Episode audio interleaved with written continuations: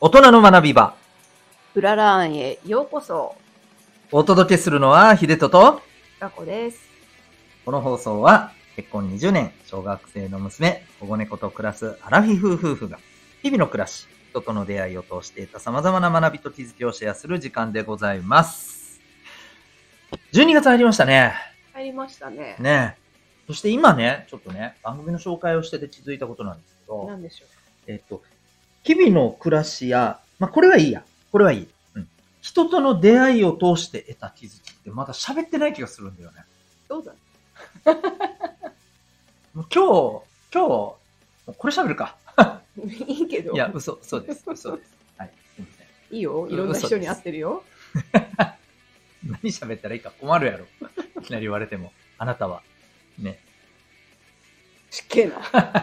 はい。ということで、えー、喋る予定だった台本通りのことを台本通り喋りたいと思います。台本はありません。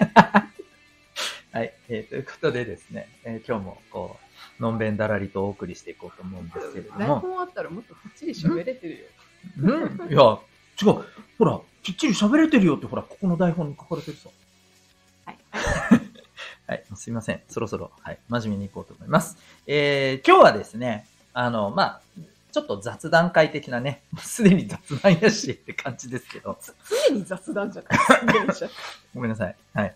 えー、ですけど、今日は、えー、大河ドラマはいについて喋ってみたいなと思います。はい。はい大河ドラマですね。はい。はい。で、なんで大河ドラマやねんというとですね、皆さん大河ドラマね、最近ね、見てない方多いと思うんですよ。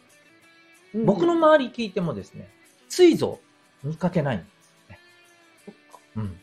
見てる？いや、だから去年とかさ、もう本当、自分の中ではもう、もう、多分、この人生生きてきて最も大河ドラマフィーバーした年だったにもかかわらず、周り、え、あ、えー、そういうのやってんだ、みたいな。去年はね、なんじゃそりゃ鎌倉殿の13人ね。そうですね。見てない方もそう、ああ、そうですね。ねそう、そうですよ。そこの見てないあなた。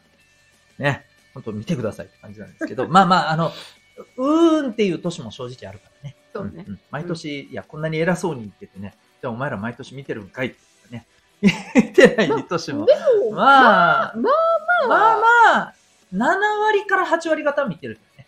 うん。ねいや、8割から9割は見てるじまあそう、ちょっと増しましたね。増し増し、わかんない増し増しです。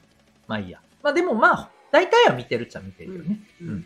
まあ、ということでですね、まあ今年もね、もうそろそろ、あの、暮れということで、大河ドラマもね、1月に始まって12月に終わりますんでね、えー、まあ今年のじゃあ大河ドラマあたりからね、ちょっと話してみましょうかという感じですけども、そうですね。今年の大河ドラマ、ね、えー、まあ、あの、どうする家康。はいね、徳川、もう誰、誰もが知ってる、あのーもう偉人ですよね、徳川家康さんをですね、えー、まあ、えっと、誰だっけ？松潤。そうだ。松本潤さんがね。すいません、松潤さん。ま、松潤さんって言っちゃった。はい。あのーそう、松本潤さんですね。えー、徳川家康を演じての、はい、えー、大河ドラマでございました。うんあれだよね。あのーたまたまかもしれんけど、うん花より団子つながってるよね、去年からね。え、だって去あ年大栗旬さんだったよ。あ、そういう意味ね。うん何の話と思ってしまった、ね今。はい。花沢類の後に、ね、道明寺が。道明寺っていうね。まあ、それはどうでもいいや。脱線しすぎ。はい。ということで、あの、そう、どうする家康で、ね、徳川家康の、まあ、生涯を描くという、うんえー話で。まあ、何度もね、徳川家康は描かれてますけどね。う。うんん。でも、僕はすごい面白かったなぁと、うん。今年。ね、まあ、まだ終わってはいませんけどね。うんもうそろそろ、ああと2回かな。うん。ね、最後の最後の大盛り上がりのところで来てますけどね。うん。うん。えー、いや、本当面白かったんですけれど、うんどうでしたかね？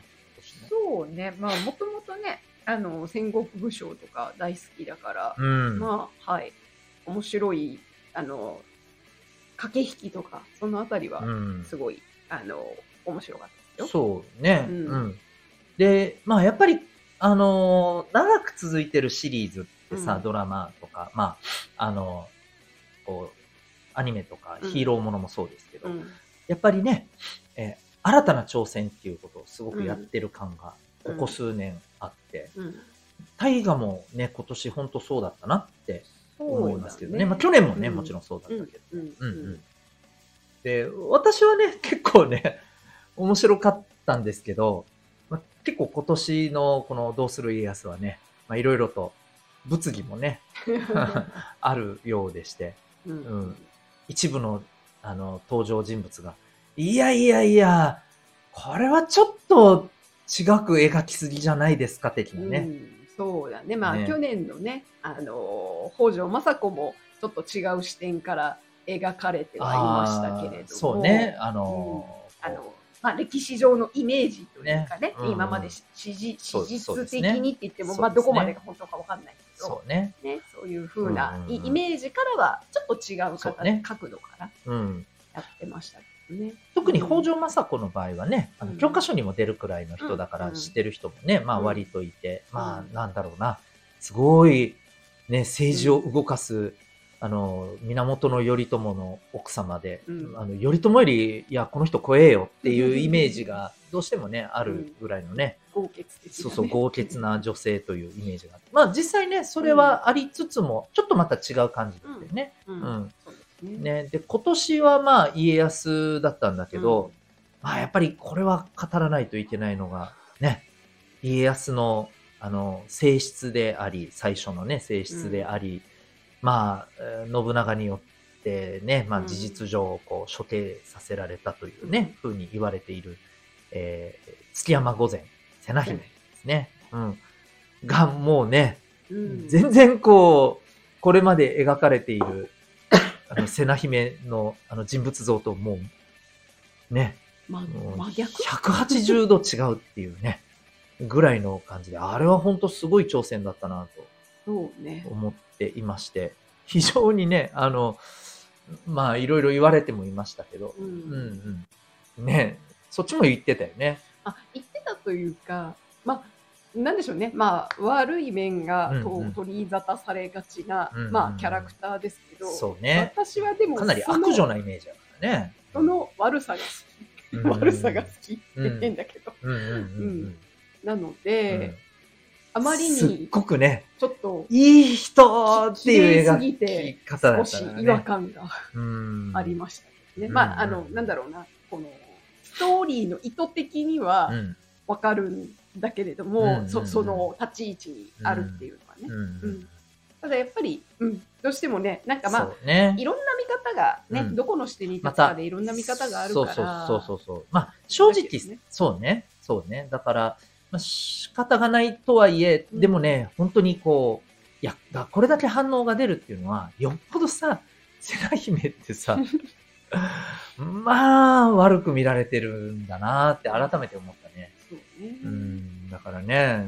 でもまあね、なんだっけ、ちょっとタイトル忘れましたけどん、ちょっと前にやってた時の、なうん七尾さんがやってた瀬名姫が私的には、ぐあーらいな感じだったので。はいはいはい。そうでしたね。うんあれ、なん、なんだったっけあの時は？なちょっとど忘れしてますけど。ねタイト女城主直虎だったっけ？いやーだだような記憶もあるけどね。ごめんなさい、ど忘れしてそうそうそう。うん、でもその時のね、そう、うん七尾さんが演じる瀬名姫は、まあまあなんか、まあ、ほんとぴったりな感じでしたけどね。ね。まあ、うん。まあ、またでもね、あれは違うっていう人も結構いるからね、それはそれね。うん。まあ、うん。それぞれのね、やっぱりイイメージってね、うん。歴史上の人物ってうん持ってるのが違うので。うん。うん。だから、まあ、それこそさ、ほら、あの、例えば、そうね、うん。まあ、例えば、豊臣秀吉がさ、こう、主人公として描かれた時ってさ、うん。織田信長って、うん。まあ、ほら、怖いけど、やっぱりさ、うんああ、ね、取り立ててくれた、いい主君だよね、的な描かれ方をどうしてもするわけじゃない。一方でさ、まあ、今回の、どうする家康でのね、うん。あのー、岡田さんが演じた、にもう信長なんかもね、まあまあ、なんだかんだ言って家康を勝ってたっていうところは見せつつも、うわ、怖えわ、もうこの人、やめてっていうね、うん。感じだったじゃないですか。だからやっぱりこう、立場を変えればさ、見方が変わるし、うんだからいろんな描き方があっていいとは思うんだよね。うんでも、本当今回の瀬名姫はね、いや、ものすごい挑戦だったなと思う。ねうんまあでも、まあ、ストーリーの流れを考えたら、あまあまあ、あ、あ、ありなんだよねうん。っては思うけど。可能性がないわけではないと思う けど、ね。うん思うけど出てんだよね。でもだからこそやっぱりね、この過去の歴史を、こうね、別に研究とかしてるわけじゃないけどさ、うん、やっぱり紐解いていくことの面白さってこういうところもあるんだろうなと思ってね。うん。そうだね。やっぱ何が出てくるかわかんないし、実はこんなとこあったんだ、うん。ええみたいなね。逆にね、これで、なんだろうな、あのーどういう人だったのかなとか、本当は。なんか、だから逆にうん。歴史を調べたくなるああ、そうね。っていう効果はあるよね。そうね。うん。いろんな検証をしたりとか、いろんな人がいろんなことを、うんあの研究されてる方だったりとかね、うん。いろんなこの発信でうん。見ましたけど、まあうん本当はこうだったんだよとかっていうのもうんいろいろあるけど、うん。でもでも一面ではねっていうのとかがいっぱいあるからそうそうねいうなんでしょうね。うん。歴史をもう一回学び直すというか、視点を変えてみるっていう、まあ、一つのいいなんか事例にはなるそう。なったのかなかなっては思うよね。うん。改めて、うん。うんなんかいろいろね、そういうのも見たので、うん。うん。そう、だからやっぱり、そうなんだよね。まあ今も、やっぱりこう、結構言われてるじゃないですか。人をやっぱりこう、一面で見ちゃいけないというか、うんうんうんうん。多面的多様性とかさ、こういう言葉もすごくね、うん。あの、以前よりも重要視されてるから、ね。まあそれもね、反映してて、うん。うん、まあそれも含めてね、面白い試みだったなと。うん。うん。あの、ね、脚本の、えっと、小沢さん。僕、うん。古沢さんだと思ってた。小沢さんですね。うん。読みたね。そう、あの、もう、で、こう、今回初めてこの方のうん。作品僕は見たんですけど、あの、コンフィデンスマン JP とか、ね、もう見てないからさ、私もさ、あ、でもすごいね、うん。人気作ね。だからね、うん。だから、あ、それをこう手掛けてる脚本の方なんだけど、おなんか逆にすごい面白いなと思ったから、この方の作品、他もね、ちょっと見てみたいなと思ってね。うんうんそう。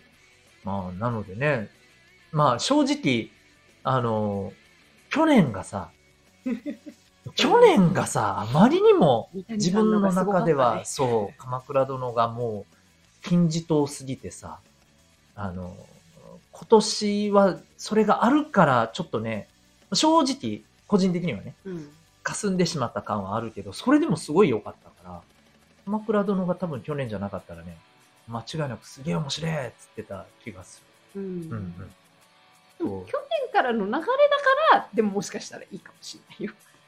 あーまあまあ、そうね、うん。あれだけ挑戦的なね、うん。うん。ん。作品だったのでね、うん。まあまあ、なのでぜひですね、あの、タイが今、多分ね、いろんな またチャレンジをしてて、うん面白いんじゃないかなと思うんですよ。うんだからまあ、来年はさ、取り扱う、ね、ああ、そうね。紫紫式部ですかからね。ら。私は結構好きですけどね。どうどうなるのかがわからないけど。そういやもう自分なんか全然ノーマークなところだからさ、うん。さあどうなるんだろうって感じはするんですけど、ううん、ん。まあ意外とね、うん。意外とハマるんじゃないかと、ちょっと期待もしていたそうり。ねう。ん、平安時代だ。そう。ね。だからなんだろう、まあ、あの昔のように、本当にね、時代劇みたいな感じじゃなくなってきてる感があって、まあね。まあ、それをどうしてもね、えーもう昔の方が良かったっていうおっしゃる方も、あのいらっしゃるし、まあそれもわからないでもないんだけど、今のこの少し現代うん。のこのエンタメ的なのも入れた大河は、すごい僕は面白くなってきてるなと思っていて。うん。まあなんかね、うんこれを踏まえて、うんまた昔の遡って見てみたら、また違う味わいがあるかもしれないし。そうそうそう。ね。いや、変な話、あの、子供たちも見やすくなってる気がするんだよね。ああ、そうね、ストーリー。前のね、もう硬い大河ドラマよりよね。あれはあれですごい大好きなんだけど、あれはあれで好きよ大好きなんだけどね。そう。あの、そっからすると、だいぶ子供たちが見やすくなってるから、一緒に見れて、歴史の勉強もできて的なね。なんか子供たちだけじゃなくて、うん。うちら歴史大好きだから、ついつい掘り下げちゃうけど、うん。そんなに歴史にそこまで興味なくても、うん、そう。なんか物語として。そうそうそうそう、ドラマとしてね。う。ん、見やすくなっていて、で、人物描写も、まあ、なんていうのかな。あのーいい意味で、うん少しポピュラーに描かれてる感じがあるから、うん見やすいよね、とてそうもね。ね。うんうんそうそれでいてね、結構、あの、ちゃんとね、エモいところはね、こう、きちんと、まあ、見せてくるなって思うところもあるし。だからすごいいいと思いますけどね。うんうん、うん、うんなので、あの、ぜひ、まあ来年、紫式部ねちょっと想像があまりついていないんだけど。ちょっとね、うんまあ、ほら、大河といえば戦国とかさ、幕末とかさ、まあこのイメージがどうしても強いですから、まあ大好きだけどね、そこが。うんね、だからちょっと大丈夫かなっていう思うところもありますけど、まあ紫式部は好きではあるんだけどね、ううん。ん。私はなんかどっちかっていうと、こう、この時期の、えー、摂政関白の、藤原。そう、こうあの辺のね、なんかまあ、権力争い的なものもね、ちょっと楽しみだなとうん。思ったりしていますが、はい。えーどうでしょうか、皆さん。ぜひ、えっ、と、お子さんと一緒にですね。そうですね。うん。ちょっと大河ドラマ見てみるかみたいなことをうん。来年チャレンジしてみてもいいんじゃないでしょう確かか。ね、意外と、あの、それこそ女の子がいるところあ、意外といいかもしれない。に。そうそう、イケメン見つけたりね。いやいや、そこまあまあから、まあまあね。そこから役名を、あのそうね。俳優さんじゃなくて、役名を覚えて、何時代の誰々さんっていうことぐらいは覚えちゃうか、ら。うん。確かに確かにね。うん。そう、だから教科書に出てきたときに、そうそう。なんか出てきてたよみみたいなね。そうそうそう。うん。なんかそういう気安さでね、うん。楽しく学べるのってやっぱ一番いいと思うからね。はい。あの、とかく、最近はね、歴女とかいう言葉もありますけど、ね。やっぱなんだかんだでね、で もね、女の子に聞いたらやっぱりね、いや、うちは嫌だっていうか、なんだかんだで多いですよ。そう。多い多い。まだまだ多い。だから、あの、そういう意味でもね、ちょっとこの大河ドラマでね、あ、意外、意外とおもろいじゃん、みたいなね、うん風になってくれるとね、まあ、いねいんじゃないかなと。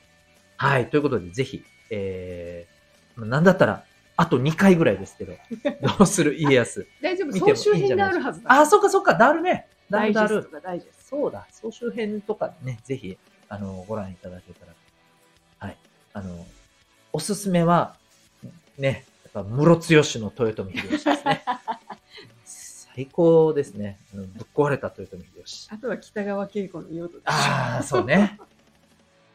もう、怖すぎっていうね、感じですね。はい。なので、ぜひぜひ、あの、楽しんでいただけたらと思います。ということで、えー今日は、大河ドラマについて、はい。はい、雑談をしてまいりました。えーまた来週もですね、えーこの時間にお会いいたしましょう。それでは、また来週。さようなら。